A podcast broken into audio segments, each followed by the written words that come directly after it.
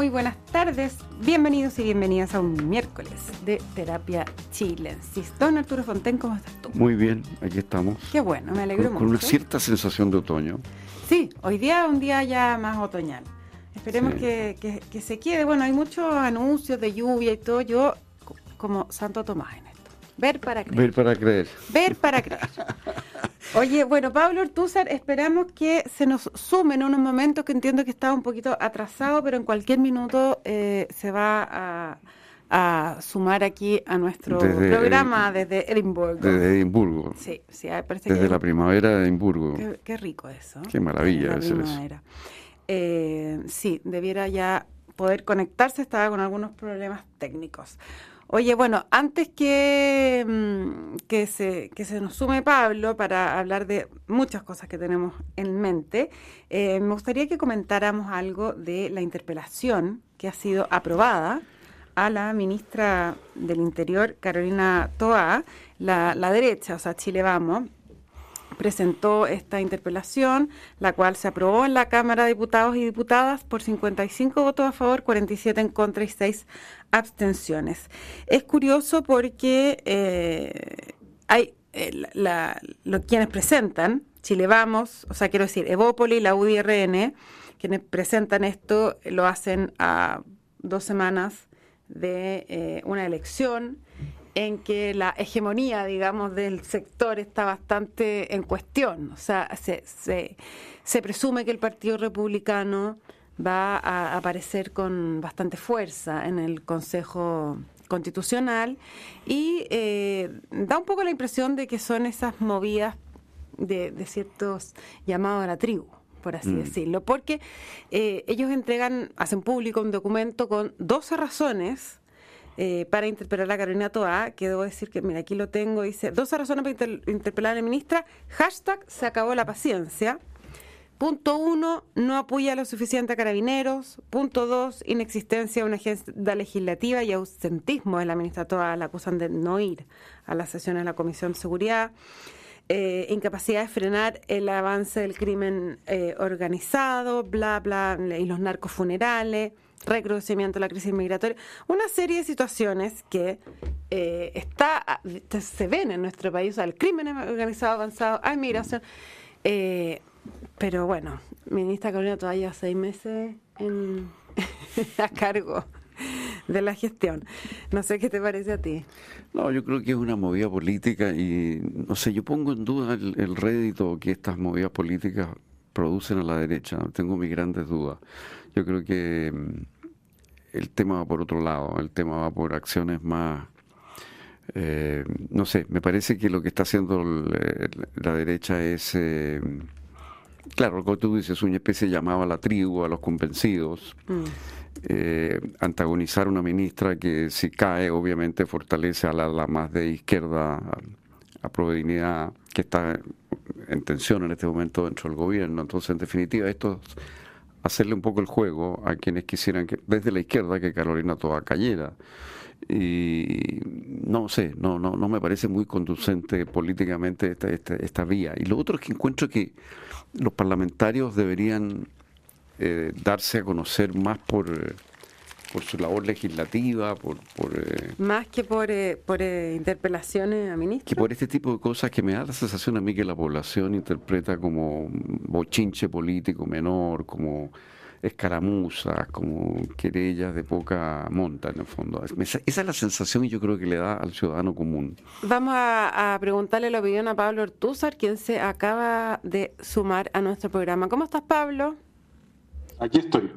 Muy bien, perdón por el atraso. no, no, lograba encontrar mi audífono y estaba con pésima conexión a internet, pero ahora estoy ya Listo y dispuesto. Sí, con, ahora. Oye, bueno, estábamos comentando, no sé si alcanzaste a agarrar algo, eh, la interpelación que eh, se aprobó, que presentó la, de, la Chile Vamos contra la ministra Carolina Toa, esta va a tener efecto después de la elección, creo que el 16 de mayo.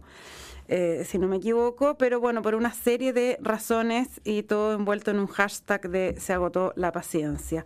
Eh, ¿Tú eres partidario de esto, Pablo, o lo ves más bien como una estrategia desesperada a puertas de una elección? No, a mí me parece correcto que dado el, digamos, la situación que hoy día se vive con, el tema del crimen, digamos, y la delincuencia, eh, el ministro del Interior rinda cuenta respecto a qué se está haciendo, eh, cuentas públicas, ¿cierto? Eh, respecto a cuáles son las medidas que se están tomando, qué, se espera. Esto no es una acusación constitucional, es una, es una, instancia, ¿cierto?, de, conversación, y obviamente depende cómo se use, es una rendición de cuentas. Y, claro, ahí va a depender del ánimo en que sea utilizada la instancia, obviamente. Eh, y, eh, si es que, claro, si se pretende hacer como campaña o generar espectacularidad en torno a esto, obviamente estaría mal. Pero si la fecha, del, la fecha de, esta, de esta situación va a ser posterior, ¿cierto? A las elecciones, eh, no, no, creo que, que, tenga que ser necesariamente un show político. No, no, un show político no, pero de todo, no, no, no se te hace que tiene un cierto como em, aroma a eh, marcar puntos cuando, cuando hay una amenaza grande de republicanos por el lado derecho. Lo que pasa es que estamos en una, o sea, eh, estamos en una situación de bastante descontrol en el ámbito del orden público y yo creo que es natural eh, que existiendo este mecanismo de rendición de, cuentas de la autoridad a cargo ¿cierto? De, este tema, eh, ese mecanismo sea utilizado en estas circunstancias. Siendo yo, yo obviamente valoro mucho el trabajo de, Carolina Toá, creo que un, un, gran aporte al, al gobierno de lo mejor que tienen adentro pero, pero también la responsabilidad del cargo es la responsabilidad del cargo. Y, eso, y estos son los mecanismos para, eh, para, para, ejercer, digamos, esa, ese, ese control de responsabilidad y, y, si se utilizan bien, creo que son un, van en beneficio de la democracia y no, no en contra. Sí, yo creo que no hay duda que el mecanismo es completamente constitucional, no es una acusación, como tú dices, está muy bien que los Eso, eso es importante eh, hacer esa distinción. Hacer esa distinción, esto es un eh, ese examen a que es sometido el, ministro por los parlamentarios, el ministro tiene que dar razones eh, y responder preguntas, digamos. Mm.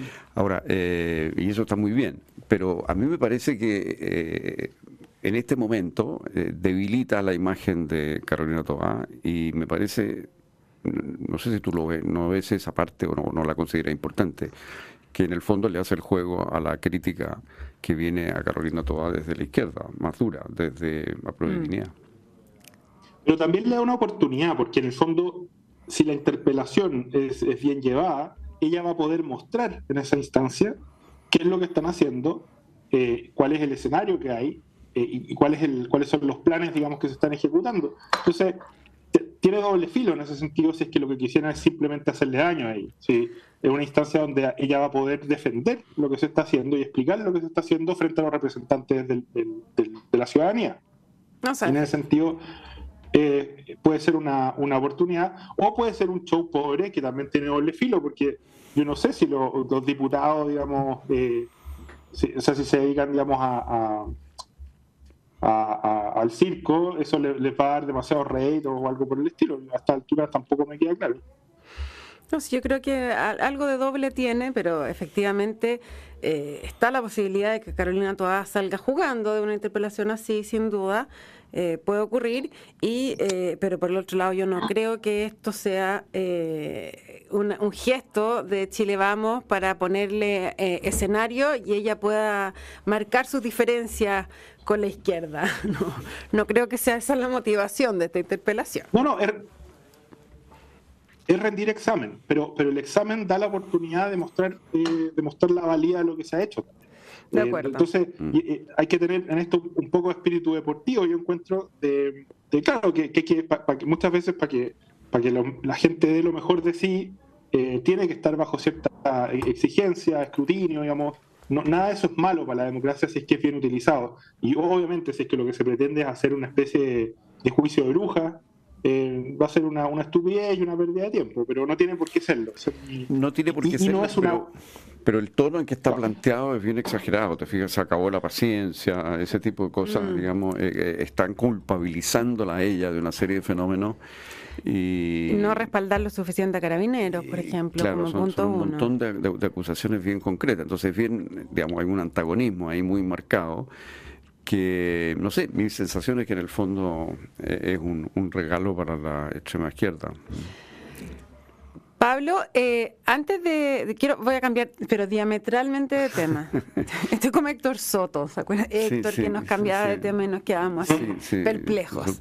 Sin avisar además. Sin avisar y nos pasaba de, de, un país a otro. Oh, bueno, esto no es tan no es tan lejano, lo hemos conversado en otras ocasiones, pero comentábamos con Arturo antes de comenzar el programa el informe del Comité de Académicos de la Universidad de Chile que analizó eh, la tesis sobre pedofilia que se habían dado a conocer ah, en enero, entiendo, fines de diciembre, creo.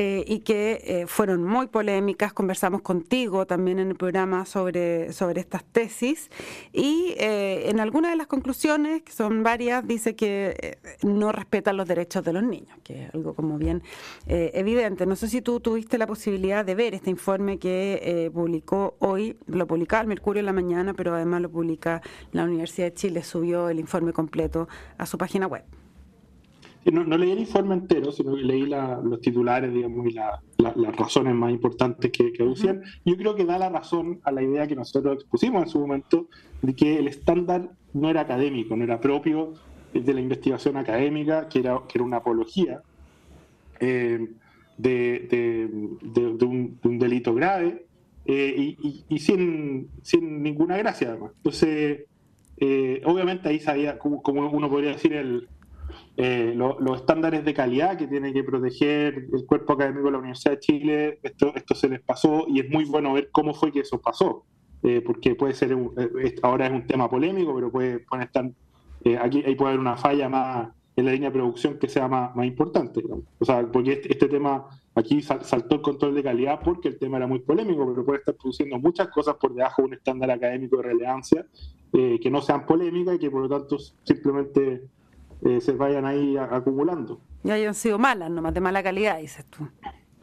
Por, debajo de lo que la universidad debe considerar como, como eh, eh, suficiente o propio de, la producción académica.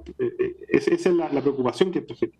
Porque aquí el, tema estalla por, por el tema, porque, porque es polémica la pedofilia, obviamente. Pero, pero lo que queda en evidencia es que parece haber pocos poco estándares y controles de calidad en algunas áreas, en algunos temas, eh, y eso, eso es preocupante, va más allá de, que, de, este, de, este, de este hecho puntual. Arturo Fonten, tú tienes eh, alguna vela en el entierro de lejos, en la parte de atrás. De, no, te digo porque esto ocurrió en el Instituto no, de, una, una de las dos tesis fue dirigida por una profesora del Departamento de Filosofía, del cual yo soy el profesor y formo parte. Por eso. Desde hace muchísimos años. Eh, yo creo que hay que distinguir aquí dos cosas. Uno, eh, el ataque a las personas que hubo en las redes, que a mí me parece absolutamente inaceptable, a las profesoras y a los autores de estas tesis, que fue una cosa, una especie de, muy ofensiva, muy agresiva, incluso con amenazas de muerte. Eh, eso a mí me parece una demostración de intolerancia muy alarmante y merece, a mi juicio, todo el repudio. Ahora, eh, en una universidad tiene que haber completa libertad temática y, por supuesto, se puede estudiar la pedofilia y eso es perfectamente legítimo. El problema, a mi juicio, es que, eh, bueno, y en estos, estas tesis que yo leí, hay todo un bagaje eh, intelectual. Esto no es un, O sea, que hay una serie de autores franceses que han planteado esto. O sea, hay un cierto esquema intelectual en el cual se sostiene que la sexualidad de los niños existe y no se puede negar, y la mm. pregunta es cómo canalizarla. Y un poco lo que va a una de las tesis es, en el fondo, a despenalizar eh, eso, siempre que no haya abuso, eh, ni, ni, violencia, qué sé yo. Ahora, eh, a mi juicio el problema que tiene, y el informe lo dice, es que no se sopesan en las tesis suficientemente los argumentos en contrario y, el, y toda la evidencia que hay respecto del daño que esto puede producir en los niños, aunque en el momento los niños no sean forzados ni haya propiamente un abuso. Puede haber un abuso. Eso la hace apologética, justamente. Yo no diría que fue apologética. Yo esa palabra no, no, yo leí las tesis, no, no lo veo, esa, esa palabra no la, no la veo. Lo que sí reflejaba en el texto, lo que veo sí es una actitud como de omisión de la evidencia contraria. Una de las tesis cita a un psiquiatra que sostiene que los traumas producidos por la pedofilia infantil están absolutamente eh, magnificados por la profesión y que posteriormente la gente es, por así decir, reeducada para volver atrás y reconsiderar que lo que ocurrió fue extraordinariamente traumático, pero que la verdad es que para la mayoría de la gente que ha tenido experiencia de este tipo, eh, en la medida en que no haya habido violencia o cosas de ese tipo, no deja un trauma. Eh, ese es un psiquiatra que es citado, pero no están citados los otros, la, mucha evidencia contraria, ¿te fijas? Entonces, ¿Pero por qué no sería apología si yo defiendo una posición en, una tesis, eh, digamos, evitando evidencia relevante en contrario, eh, digamos, excluyendo la del argumento deliberadamente, solamente para mostrar, digamos, aquello que bueno, eso, eso, eso, es lo que justamente se critica en el informe que ha sacado la Universidad de Chile. Claro, pero lo que pregunta Pablo es que ¿por qué eso a ti no te parece que sea apologético? No, porque para mí la palabra apologético es hacer propaganda en un sentido directo. Esto es una cosa mucho más especulativa. Por ejemplo, en una de ellas, en una de las tesis se analiza en detalle la relación de Lewis Carroll con la niña que él fotografiaba. No es una cosa, un análisis apologético el que hay ahí, sino más bien descriptivo y analítico de qué es esa relación y qué dañino habría sido que esa relación no existiera. Pero, pero en alguna parte de las tesis se habla del delito de la pedofilia. A ver, el problema eh, es que, a ver, yo diría que son tesis que sin plantearlo de forma directa, de ellas se deriva que debería despenalizarse la, la, pedofilia. Ese es el planteamiento. Ahora, desde mi punto de vista, eh, y eso no lo veo en el informe, eh, mi posición respecto a lo que debe hacer la universidad es un poco distinta. Yo creo que hay todo el derecho en una universidad a discutir si una conducta debe o no debe ser delito. De hecho, la pedofilia no era delito por gran parte de la historia de la humanidad, digamos, y de luego en todo el periodo griego y romano jamás fue considerado delito y fue un hecho público y practicado generalmente, sin sensación de abuso, ni vergüenza, ni castigo. Entonces, eh, es cosa de leer los diálogos de Platón, digamos. O sea, eh, eh, es decir, la pedofilia era una cosa. Claro, lo que pasa es que este señor, la tesis no es de la pedofilia en el tiempo de Platón. Bueno, pero un poco, digamos, lo que, lo que se plantea en base a una serie de literatura que hay es que justamente aquí ha habido una actitud represiva respecto de la sexualidad de los niños y que los niños tienen que tener una apertura eh, a este tipo de experiencias. Pero, pero, pero está planteado, mi pregunta es porque, por ejemplo, eh, en la dedicatoria de una de las dos tesis, que es la de pedófilos infantes, pliegue y repliegue del deseo, la dedicatoria dice a los pedófilos de deseo culposo para que exorcicen su malestar y sus temores por amar a quienes aman. Esta es una tesis que eh, se sirve de los deseos infantiles para hablar de los deseos adultos respecto de los niños? claro, de ambos. O sea, la idea es que aquí hay una doble, hay una doble represión que debería ser eh, eliminada.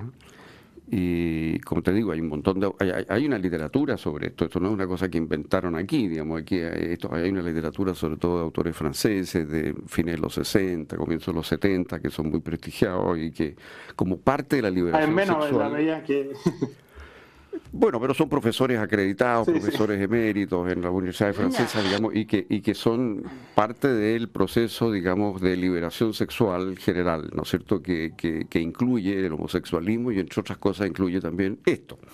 Ahora, a mi juicio, eh, ese es como el, clima en que, en que esto está hecho. Eh, ahora, eh, las tesis como digo, eh, tienen un, desbalance claro en el sentido de que hay mucha evidencia respecto del daño que estas conductas producen a los niños que las tesis no examinan, ¿no? Mm.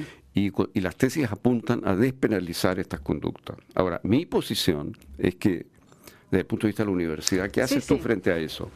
Eh, ¿Puede prohibir que alguien analice eh, despenalizar una conducta? Obviamente no. No. Pero lo que sí se puede pedir, a mi juicio, es que cuando se trata de despenalizar un delito que constituye un derecho fundamental, que además está reconocido por las Naciones Unidas, por, fin, como es el caso de los derechos del niño, en este caso que menciona el informe de la universidad, a mi juicio debería haber un comité de evaluación de la tesis que incluyera personas de otras facultades, en este caso concreto, por ejemplo, de psiquiatría, de la facultad, de, digamos, de, manera que hubiera una mirada un poquito más eh, un doble control, digamos, ¿ah? en, estos casos. Porque me parece que es distinto hacer una tesis sobre un punto de la razón crítica de Kant, digamos. Claro, que, eso compete básicamente al Instituto de Filosofía. Claro, pero aquí hay una cuestión que tiene que ver con despenalizar una conducta y en un área extraordinariamente importante. Entonces, pero también hay un, también un problema metodológico. Bueno, pero es que ahí entramos en una zona en la cual hay mucho mucho que discutir, digamos, como, cuáles son las metodologías adecuadas, o sea, ahí hay 20.000 posibilidades.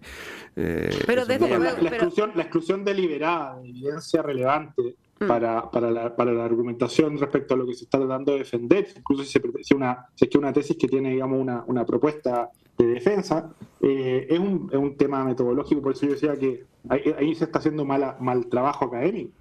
Bueno, esa es la discusión, digamos, hasta qué punto, eh, eso es lo que sostiene el informe de la universidad. Claro, que tenía solamente la visión de un psiquiatra y de un punto, digamos. Claro, hay un psiquiatra que respalda esta posición, pero yo por lo menos no vi en la tesis que se analizaran eh, casos contrarios a esa tesis.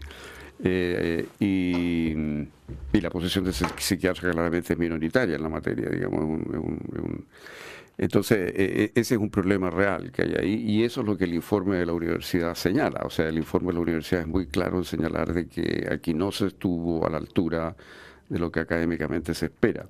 Eh, lo que sí se usa una palabra que es que eh, eh, esto es particularmente grave en asuntos sensibles o algo así, es la palabra que se usa, ¿no? Cuando dicen que aborden asuntos conflictivos de la sociedad chilena. o de gran sensibilidad social, qué sé yo. Bueno, mm. yo hubiera preferido una cosa más específica, cuando se aborda despenalizar delitos en temas fundamentales, me parece que debería haber un procedimiento especial que significara una especie de doble control, digamos, ¿no? Eh, a mi juicio eso eh, sería un procedimiento concreto eh, que, ayudaría en estos casos. Ahora, tiene es súper difícil, bueno, yo no la leí, debo decir, leí los informes, los resúmenes, pero, pero una tesis planteada, me parece de esa manera, con esa dedicatoria y todo, es muy violenta. Sí, no, es, una tesis agresiva, y la dedicatoria es particularmente agresiva, pero después el texto, claro, analiza casos muy conocidos. Eh, en fin, es un tema, digamos, es un tema que hay que analizar, es un tema que hay que estudiar, no se puede bloquear a priori, digamos, eh, lo que uno, ese tipo de tema desde el punto de vista de la investigación. El asunto es que la investigación tiene que ser profunda, equilibrada, tiene que... Ahora, es que eso sí, me gustaría como, como que si ustedes dos que son académicos podrían eh, eh, acotar un poco esto que dice en el punto 5, dice que esta comisión recomienda implementar celosamente la aplicación de las políticas y disposiciones vigentes sobre el desarrollo de tesis de posgrado y trabajo de la titulación de pregrado, en cuanto que todo trabajo académico, independiente de su naturaleza, y aquí viene lo tuyo, y especialmente aquellos que abordan temáticas sensibles para la sociedad, esto sujeto a evaluación y observación de instancias académicas colegiadas, tales como comités, evaluación de profesores, informantes y eventualmente comités de ética. O sea, lo que aquí dice es ampliar mm. un poco lo que propones tú. Por ahí, va. Ampliar un poco. Yo encuentro que, toda esta policía de la investigación, digamos, este eh, de, chequeo y contrachequeo, eh, está bien, pero, pero hay un punto que es previo, que es la universidad supone que uno le enseña, los, los estudiantes aprenden a pensar, a razonar.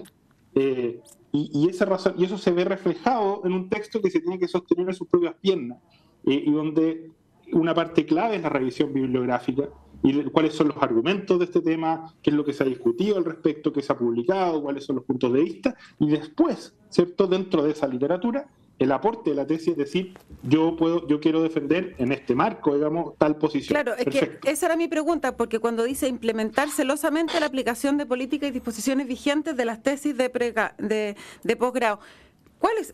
Esto me imagino yo que son la metodología y la necesidad de tener tal cantidad de fuentes y, tener una fuente, eh, una investigación equilibrada, que más o menos lo que. por supuesto, no, eso no hay ninguna duda que eso está establecido y esa es la práctica habitual. Esto es una, cosa, es una cosa muy excepcional que, ocurrió en este caso y, claro.